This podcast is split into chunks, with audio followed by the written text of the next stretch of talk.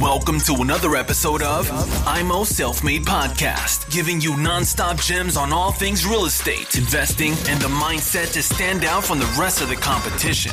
Real talk for the makers, no bullshit. Now, with your hosts, Chris and Daniel, in the IMO Self Made Podcast.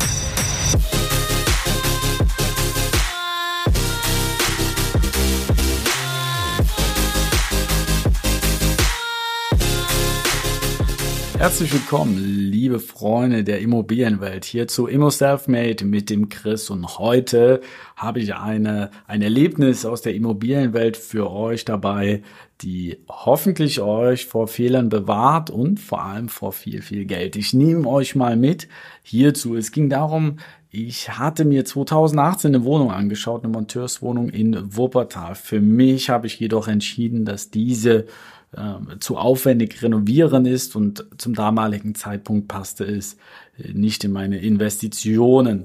2019 sprach mich die Maklerin nochmals an, dass dann noch eine Wohnung zu verkaufen wäre. Ich hatte die mir angeschaut, war ein Eigennutzer, der ausgezogen ist aufgrund von Kindheit, äh, von einem Kind, was er bekommen hat, nicht Kindheit, ähm, hat er sich was Größeres gesucht und für mich passte das alles. Wir hatten auch ähm, einen guten Preis verhandelt. Er lag so circa bei 1000 Euro den Quadratmeter in Wuppertal-Elberfeld war das.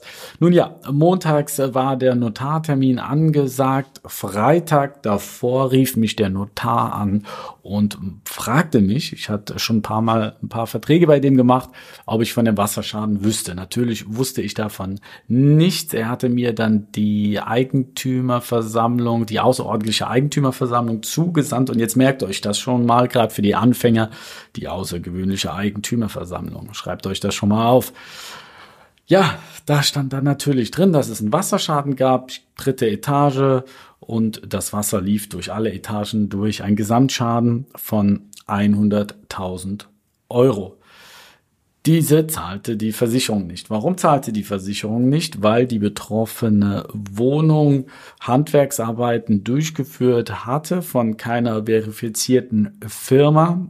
Es gab keine Rechnung, also quasi schwarz und hat den Betrag nicht angenommen. Mein Problem Nummer eins war, wir standen ja quasi kurz vorm Notartermin und ich bekomme so eine Information. Woher kam jetzt diese Info? Ich hatte mir ja alle Unterlagen geben lassen mit der Maklerin, mit der ich schon mehrfach zusammengearbeitet hatte. Also es gab zwei, meine Hauptmaklerin und eine Zwischenmaklerin.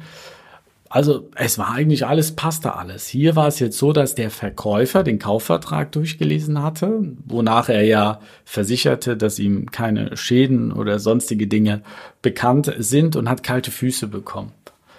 Und hat das dann quasi dem Notar mitgeteilt, dass er hier gerne noch einen Passus drin gehabt hätte, dass der Käufer, also ich, über diesen Schaden Bescheid weiß.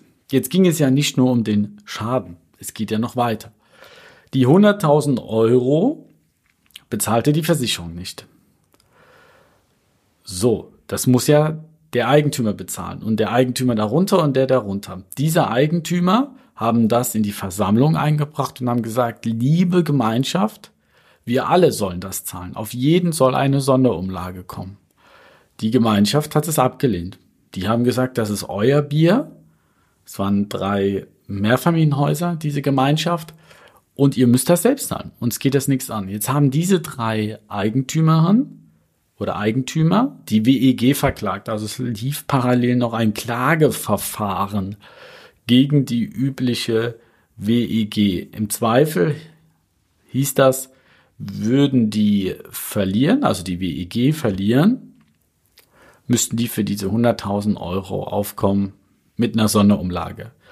Hätte ich die Wohnung gekauft am Montag wäre ich quasi in dieser WEG gewesen. Jetzt hatte ich mich weiter informiert, das Gerichtsverfahren ist auch schon fortgeschritten und es sah so aus und hat sich letztendlich auch bewahrheitet, dass die WEG verloren hat und musste diese Sonderumlage zahlen.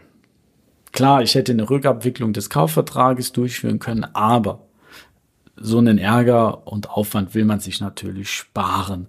Also man sieht, wenn man sich die Protokolle geben lässt, die letzten drei, so mache ich es immer, immer nochmal explizit nachfragen, gab es hier auch nochmal Versammlungen, die nicht planmäßig und turnusmäßig durchgeführt worden sind. Oder einfach auch mal die Hausverwaltung anrufen und fragen, gab es hier noch Versammlungen und Unterlagen, die mir nicht vorgelegen haben.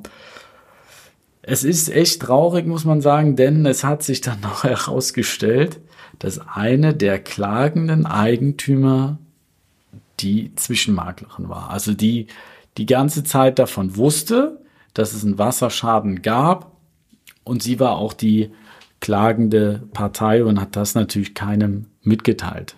Ja. Sie war einfach froh, dass solvente neue Eigentümer ins Boot kommen, die dann natürlich auch die Sonderumlage zahlen. Also ein ganz, ganz heißes Eisen. Der, ich habe den Notartermin natürlich dann abgesagt, sind auch keine Kosten entstanden, weil wir den Notar sehr, sehr gut kennen. Der Verkäufer hat mich dann nochmal kontaktiert. Er ist runtergegangen auf 750 Euro den ähm, Quadratmeter. Da hätten jetzt manche gesagt, okay, nehme ich in Kauf.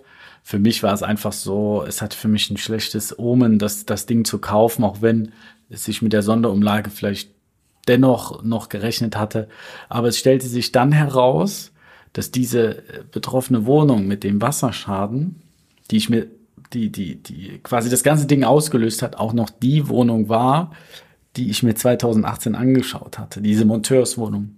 Also schon zum damaligen Zeitpunkt, wenn ich diese Wohnung gekauft hätte, wäre das die auslösende Wohnung gewesen mit äh, dem Hauptanteil an Kosten.